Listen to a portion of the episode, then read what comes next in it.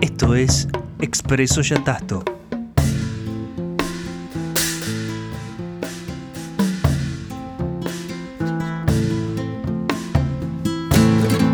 Un podcast de Acervo Yatasto.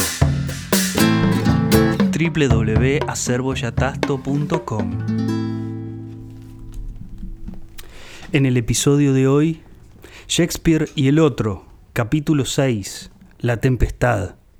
En este último episodio de Shakespeare y el otro se propone una lectura de la obra de Tempest o La Tempestad de William Shakespeare desde el punto de vista de la otredad, haciendo énfasis en el arte del protagonista, Próspero, a partir del cual es capaz de crear una ficción que determina las relaciones de otredad entre los distintos actores y que tiene como objetivo lograr el control, ni más ni menos, que de la naturaleza. En este análisis pondremos especial atención a un aspecto en particular que es la construcción discursiva del personaje de Sicórax.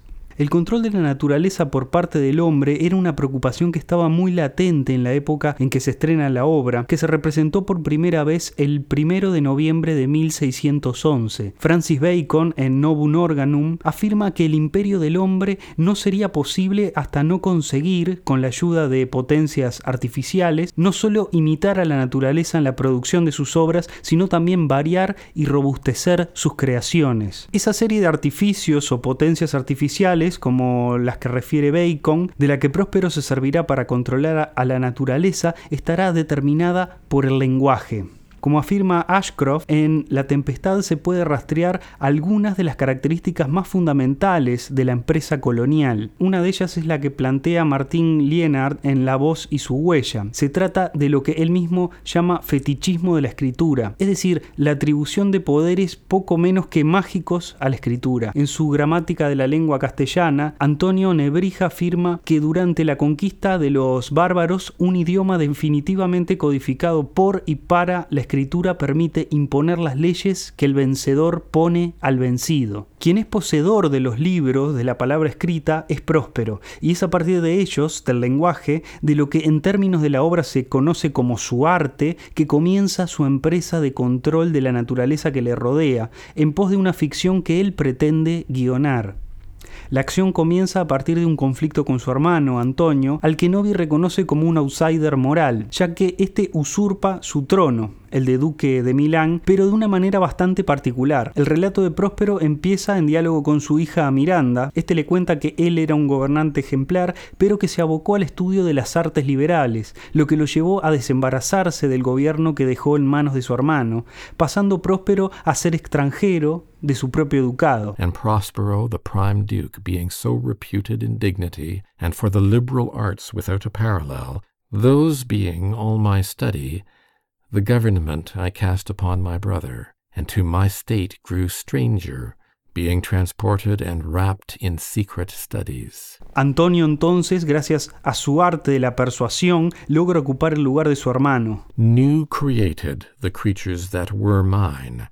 I say, or changed them, or else new formed them, having both the key of officer and office, set all hearts in the state to what tune pleased his ear. Antonio había sustituido a Próspero mientras que éste estaba abandonado a su biblioteca. With that which, but by being so retired or prized all popular rate. La relación de otredad en este caso nos la describe Bacon. Él distingue entre tres grados de ambición. La más vulgar es la de los hombres que quieren acrecentar su poderío en su país. En otras palabras, la empresa de Antonio, mientras que la más elevada consiste en extender el imperio del hombre sobre la naturaleza, que era el afán de Próspero. Entonces Antonio, para deshacerse de su otredad e imponerse, decide desterrarlo. To have no screen between this part he played and him he played it for, he needs will be absolute Milan.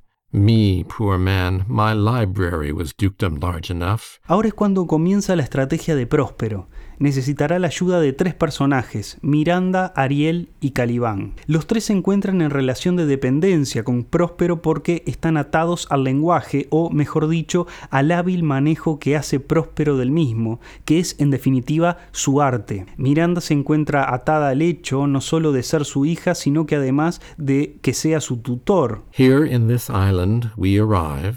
And here have I, thy schoolmaster, made thee more profit than other princesses can, that have more time for vainer hours and tutors not so careful. Así logra en Miranda una unión. Ella responde, Heavens, thank you for it. para luego preguntarle acerca de la tormenta que es revelada al espectador al comienzo de la obra. And now, I pray you, sir, for still 'tis beating in my mind, your reason for raising this sea storm? Para poder desatar esa tempestad que Hath mine enemies brought to this shore. Próspero va a necesitar la ayuda de Ariel, espíritu alado, siervo fiel del protagonista que cumple siempre a la perfección sus mandatos. Ariel es una otredad en el sentido de no ser humano, Hast thou, which art but air, según palabras de Próspero, pero tiene grandes destrezas mágicas, artífice de tormentas, capaz de controlar tanto el comportamiento humano como a la naturaleza, incluso de adoptar cualquier forma y hacerse visible a los demás. Shakespeare, a su vez, lo presenta desde el principio reclamando su libertad, recordándole a Próspero que I prithee, remember I have done thee worthy service, told thee no lies, made thee no mistakings, served without or grudge or grumblings. pero su amo lo retiene gracias, una vez más, al magistral uso del lenguaje, su arte. Hast thou forgot the foul witch Sycorax, who with age and envy was grown into a hoop? Hast thou forgot her? Sycorax es un personaje importante en la trama, ya que como enfatiza Blystone, junto a Próspero representan los lados opuestos de los espectros de poder y de género. Según Próspero, This damned witch Sycorax, from mischiefs manifold and sorceries terrible to enter human hearing, from Argier, thou knowest, was banished. y le recuerda Ariel que Thou, my slave, as thou reportest thyself, wast then her servant. And for thou wast a spirit too delicate to act her earthy and abhorred commands, y luego hace alarde de que it was mine art when I arrived and heard thee that made gape the pine and let thee out. Es decir, Próspero le exige sus servicios en retribución de una deuda. Él lo liberó de Sicórax, que no es otra cosa, como afirma Blindstone, que su opuesto diabólico, y en contraste con la cual Próspero legitima su condición patriarcal. Pero al mismo tiempo, Blindstone advierte que Sicórax es una amenaza para la autoridad de Próspero. Resulta muy curioso que Ariel, siendo lo que es y de lo que es capaz, no recuerde nada respecto de esa deuda. Es incapaz de recordar a Sicórax y es por eso que su amo debe hacer mención de ella una y otra vez. I must once in a month recount what thou hast been, which thou forgettest. ¿Podría ser Sicórax un recurso discursivo de Próspero? Es decir, un producto más de su arte? ¿Por qué Próspero insistiría en un personaje que, como sostiene Blystone, interpela su autoridad? Quien legitima, al menos ante los espectadores, el relato de Próspero es Calibán al momento de entrar en escena. This island's mine by Sycorax my mother, which thou takest from me. When thou camest first, thou strokest me. Cuando Próspero llega a la isla, luego de ser desterrado de Milán, ya que su embarcación naufraga, se encuentra con Calibán. Este le ofrece el don de la hospitalidad y Próspero le enseña el lenguaje, su lenguaje, y así ser capaz de dar un nombre a todo lo que lo rodea. Strokest me, and madest much of me. Wouldst give me waters with berries in't, and teach me how to name the bigger light and how the less that burn by day and night. Este es el momento en que Calibán queda esclavizado, no por Próspero, sino por el lenguaje mismo. Para Ashcroft, esta comedia gira en torno a un accesorio importante del lenguaje de Próspero, sus libros, que Calibán identifica como una fuente de poder. Recordemos que Lienard sostiene que el prestigio que adhería a los ojos de los conquistadores la palabra escrita no dejó indiferentes a los indios, y ese poder simbólico suscitado en la palabra escrita se convierte en performativo, o en otras palabras, en realidad, cuando gracias a la superioridad político-militar europea se afianzan los mecanismos complejos de la dominación colonial. Este hecho se ve claramente representado en el efecto que el lenguaje hace en Calibán y el terror que tenía este por los libros de Próspero, donde creía que radicaba todo su poder. Remember first to possess his books, for without them he's but a sot, as I am, nor hath not one spirit to command. They all do hate him as rootedly as I. Burn but his books.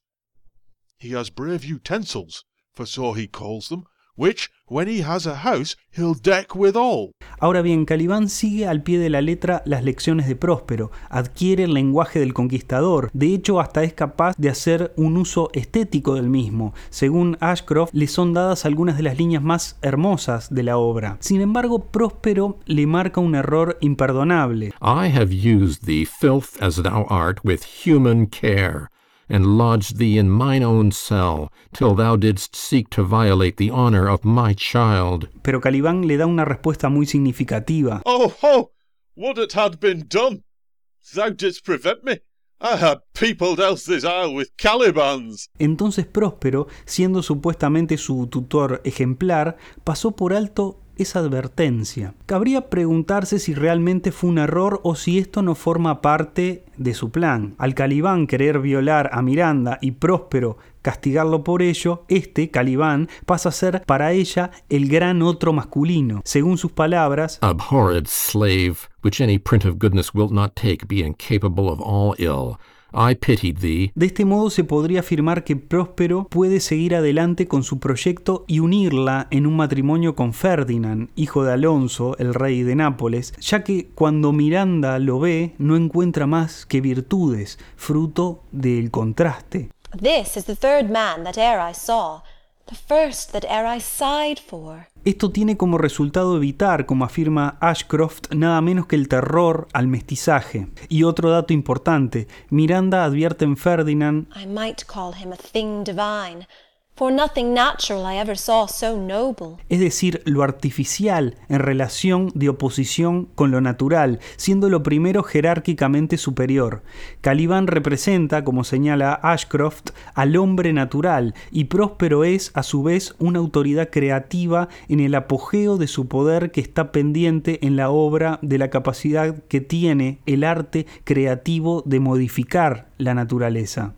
La cultura concebida en los términos que plantea la tempestad parece ser opuesta a la naturaleza, incluso encontraría su máxima representación en el artificio, y Calibán entonces sería la antítesis de la cultura. Se podría afirmar que Calibán es el gran otro. Es, por un lado, un sujeto colonial, acoplado a la naturaleza exótica de una isla en oposición a la cultura artificial europea, aspecto que lo podría vincular al Indian Boy de Sueño de una noche de verano. Esto a su vez lo convierte en un otro racial, así como lo era Otelo. Vive bajo el reinado del dios Setebo, es decir, un otro religioso. Recordemos ahora a Shylock en El Mercader de Venecia. Por si fuera poco, el afán en If I can recover him and keep him tame and get to Naples with him, he's a present for any emperor that ever trod on neat's leather. lo acerca a Catherine en The Taming of the Shrew. Cuando José Enrique Rodó se refiere en Ariel a la isla de Calibán, le llama pueblo de cíclopes. Si nos remitimos a los poemas homéricos, se puede hallar un paralelismo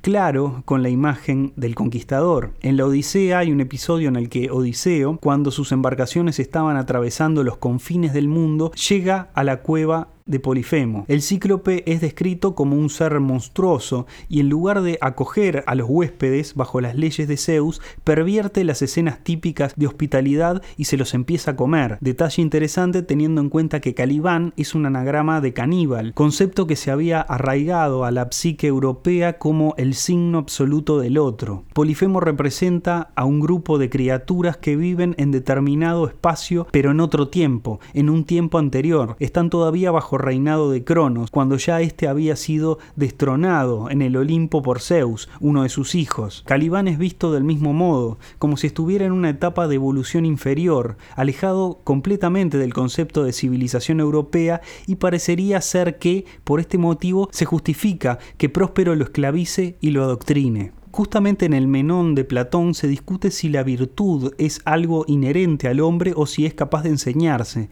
En otras palabras, si existen los maestros de la virtud. Sócrates concluye que no, que la virtud no es más que un don divino y que no todos pueden poseerla, sino aquellos a los que se les es dada en gracia. Es lo que parece querer decir Shakespeare sobre Calibán, ya que como advierte Ashcroft, Calibán no parece ser capaz de otra cosa que de maldecir por medio del lenguaje dominante.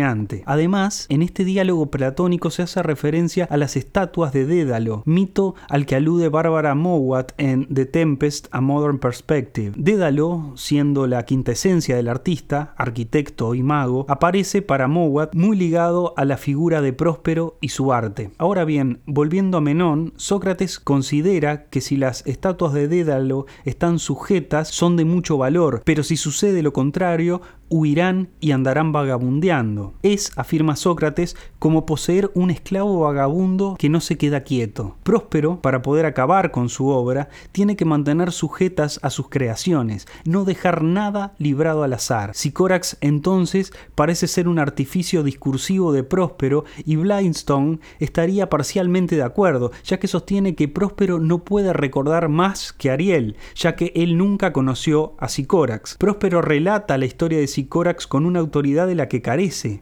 haciendo que su relato no sea más que una construcción, y teniendo en cuenta, como vimos, que Calibán ha sido un buen alumno de Próspero, porque así como adquirió el lenguaje, también pudo haber incorporado el relato que Próspero construyó de Sicórax al pie de la letra, reemplazando incluso a su recuerdo de ella si es que existe. Presencia, aunque en ausencia, que sirve para cuestionar la autoridad de Próspero sobre la isla siguiendo una línea opuesta, matriarcal, pero que al mismo tiempo lo que hace es, por intermedio del lenguaje, reafirmarla. La concreción del proyecto de Próspero acaba por juntar a quienes fueron sus enemigos, en especial su hermano Antonio, artífices de haber usurpado su puesto de duque de Milán, para perdonarlos. Célebres son las palabras que le dedica Antonio.